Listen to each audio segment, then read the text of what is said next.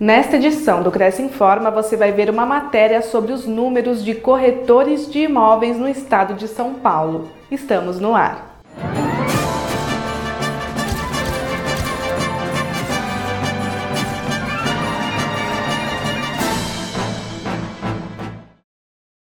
Mercado imobiliário registra estabilidade no período pré-eleição, de acordo com pesquisa feita pelo Cresce São Paulo com 819 imobiliárias de 37 cidades paulistas.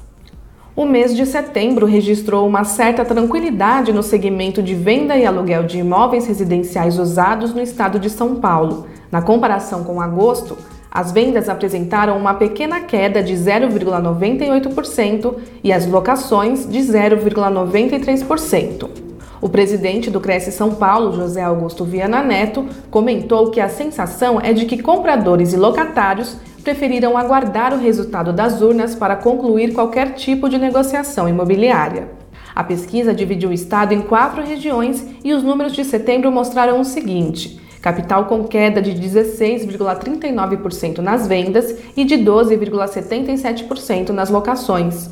Também houve queda nas vendas e nas locações no litoral. O interior apresentou vendas em alta e queda nos aluguéis. E situação oposta na Grande São Paulo, com redução nas vendas e alta nos aluguéis.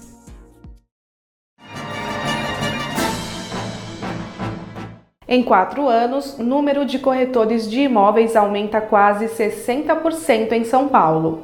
Segundo dados fornecidos pelo seu departamento de secretaria, o Cresce São Paulo encerrou o ano de 2018 com 106.414 profissionais com cadastro ativo no Conselho. E após quase quatro anos, é significante o aumento no número daqueles que optaram por seguir carreira na corretagem imobiliária. Em 31 de outubro último, os registros davam conta de 168.295 corretores atuantes em todo o estado, um contingente 58,15% maior. O crescimento se deu de forma mais intensa a partir do ano passado. Tanto em 2019 quanto em 2020, a média de novas inscrições ficou em torno de 10.600 ao ano mas em 2021, o Cresce São Paulo concedeu 21.348 novas credenciais e de 1 de janeiro a 31 de outubro de 2022, 19.286 profissionais já ingressaram no mercado imobiliário.